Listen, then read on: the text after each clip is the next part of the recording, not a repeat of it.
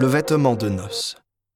Le roi entra pour examiner les convives, et là il vit un homme qui ne portait pas le vêtement de noces.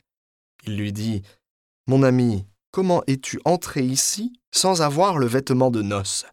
L'autre garda le silence. Alors le roi dit au serviteur Jetez-le, pieds et poings liés, dans les ténèbres du dehors. Là, il y aura des pleurs et des grincements de dents. Car beaucoup sont appelés, mais peu sont élus.